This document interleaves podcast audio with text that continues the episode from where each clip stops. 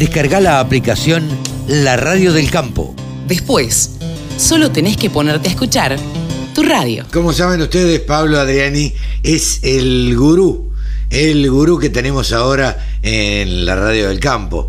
Digo, el gurú porque saben ustedes que los grupos gurú son la verdad que han pegado muy pero muy fuerte. Además Pablo Adriani es consultor y como consultor y asesor de empresas eh, anda dando vueltas por el campo y viendo un poco cómo vienen las cosechas y demás. Hola Pablo, buen día, ¿cómo te va? Bien, Carlos, ¿cómo andás? Acá recorriendo Ruta 5, los pagos de Bragado, Chivilcó y Mechita. Mira vos, ¿cómo, cómo, ¿cómo está el clima por ahí?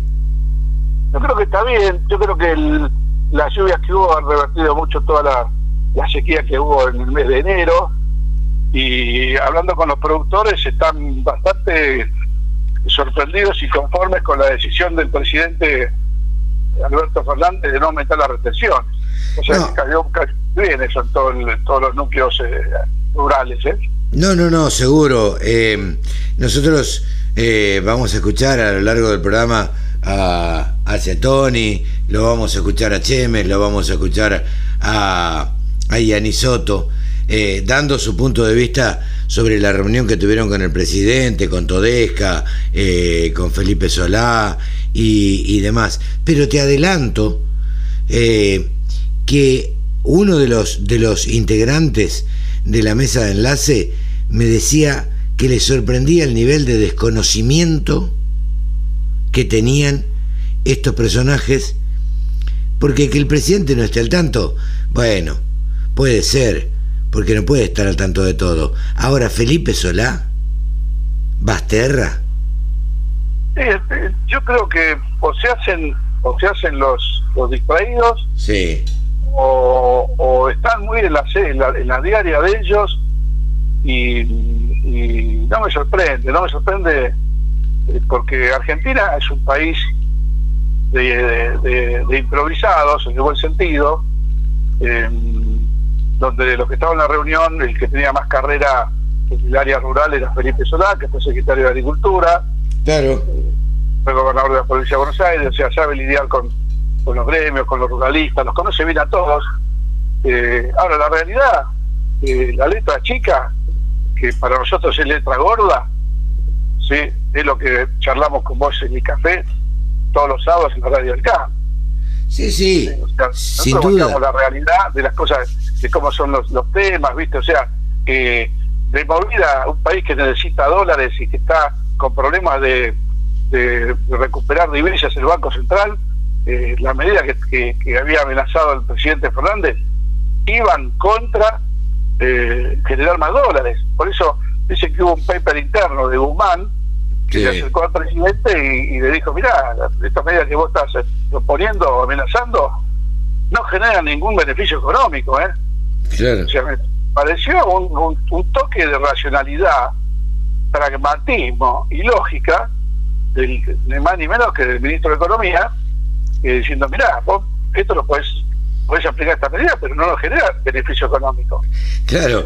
Eh, vos es que a mí me pareció que cuando cuando hizo esa especie de velada amenaza eh, el presidente Alberto Fernández, eh, estaba hablando Cristina Kirchner. Y después cuando se reunió con la mesa de enlace, Cristina sería incapaz de reunirse con la mesa de enlace, por eso se reúne con el Consejo Agroindustrial Argentino, eh, creo que le puso un toque de racionalidad a Alberto Fernández, ¿no? Es una buena reflexión esa que vos decís, ¿eh? O sea, yo creo que eh, hablaba Alberto en la, reunión que tuvieron con la mesa de enlace. Claro, claro. la, amenaza hablaba Cristina. Eh, eh, yo creo que sí, puede ser.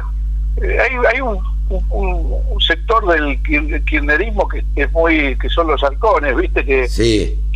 quieren ir contra, contra todo lo que sea propiedad privada, generación de riqueza. O sea, que es como que ideológicamente quieren marcarte la cancha cuando lo que vos tenés que hacer es abrazar al sector agropecuario, porque la Argentina salió de todas las crisis con el sector agropecuario. Absolutamente. Me falta, viste, recorrer mucho la historia, eh, que es contemporáneo esto. En todas las crisis que salió Argentina fue por el sector agropecuario que genera dólares genera 40 mil millones de dólares de ingresos de divisas por año, que genera 8 mil millones de dólares de ingresos de retenciones al gobierno, todos los años. Eso es eh, mucha plata, ¿eh? El desconocimiento, Pablito, eh, se da en, en, por ejemplo, y yo lo grafico así, en las declaraciones de Daddy Brieva, diciendo, ya, ya van a ver los del campo cuando, cuando la muchachada vaya a buscar comida. Como si, como si la muchachada, como dice él, fueran y cosecharan eh, una hectárea de soja y se la comieran. ¿Viste cuando hay... Yo lo, llamaría, yo lo llamaría ignorante cultural. Pero totalmente. Tipo que, tipo que nació en Santa Fe, digo santafesino, en el interior, su pueblo vivía del campo. ¿Viste cuando... Está bien, el padre era ferroviario, pobre muchacho, pero bueno, este, son no, eso, eso, te, eso te iba a decir, me sacaste la palabra de la boca. Es, ese, ese resentimiento que tiene la gente un resentimiento hacia el sector agropecuario, hacia el productor. Y el productor, si uno empieza a ver las actividades que hace el productor, el tambero que se levanta a las 4 de la mañana, eh, el que cría hortalizas, el que cría eh, hacienda, eh, mismo el que, siembra soja, maíz, está arriesgando todo a la intemperie, ¿viste? O sea, a lo que diga el, el clima y su impacto en la cosecha, no es un trabajo digamos, de guantes blancos. Es un trabajo de mucho esfuerzo y mucho riesgo. Pero totalmente, y yo lo cuento siempre, Pablo, y, creo que ya en alguna vez te lo he contado. Yo nací en el campo, nací en Maipú, provincia de Buenos Aires, y había empleados municipales, había empleados de por ahí de un comercio que vendían ropa, por ejemplo, que vivían criticando el campo, empleados municipales que vivían criticando al campo y a los oligarcas del campo. Ahora, ¿no se daban cuenta eh, que vivían del campo precisamente y que el kiosquero vivía, vendía más caramelos porque el productor agropecuario le compraba más caramelos a sus hijos si le iba bien en la cosecha.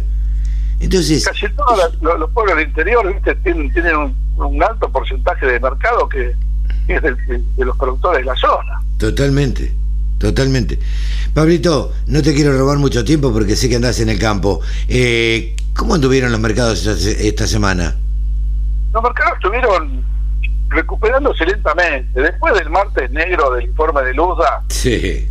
que no fue, no fue bajista el informe de Luda, lo que fue bajista fue la salida de los fondos el día posterior, que cada vez que salen los fondos con toma de ganancias, eh, producen una baja del mercado que ya la vimos el, 18 de enero, el 22 de enero y la vimos este martes. Entramos en pánico, el mercado perdió 15 dólares en Chicago y en Argentina bajó 5 nada más. Buena noticia que el día posterior, ayer, el Chicago venía recuperándose más de lo que había perdido. Entonces, digamos que todavía estamos en el, en el, en el sub y baja, y mientras los fondos tengan posición comprada, tienen cerca de 12 millones de toneladas de soja que todavía tienen que desarmar, eh, vamos a tener este tipo de mercado volátil, con tendencia de desarrollo bajista, pero hay un cine negro que todavía no hemos visto, que es el, efecto lluvias en Brasil en febrero. O sea, está habiendo muchas lluvias en, Brasil, fundamentalmente en Mato Grosso, y ese puede ser el factor que revierta la historia de la baja anunciada en la soja. ¿sí? Porque si, si Brasil se complica su cosecha, eso va a ser la cita para Chicago y para Argentina. Ok, va a afectar negativamente, decís, en la cosecha. Claro, las lluvias en cosecha en Brasil ahora le, van, a, le van a quitar rendimiento, van a frenar la cosecha, pérdida de calidad, atraso al ingreso al circuito comercial mundial de la soja brasilera. Eso va a ser alcista. Después, si vos, si vos, si, vos me decís que hay buen clima en Brasil por un mes, te diría que el mercado de soja puede llegar a bajar de acá a la cosecha a 30, 40 dólares. Pero con los pronósticos de lluvia que hay en Brasil y la realidad que está lloviendo, no veo un mercado de soja bajando en la Argentina de acá a la cosecha. Yo por eso siempre me quedo con la frase que aprendí de vos, los árboles no crecen hasta el cielo. Exacto, o sea que eso no quita que algún productor, cambiando de tema, que todavía tenga girasol,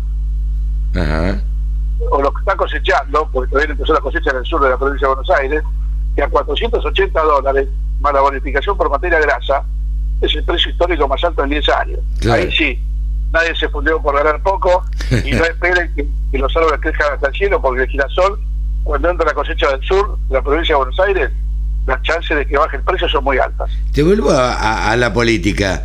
Eh, esta reunión que tuvo el presidente de la Nación, Basterra, Todesca eh, y Felipe Solá eh, con la mesa de enlace, ¿crees que puede influir en los mercados a futuro?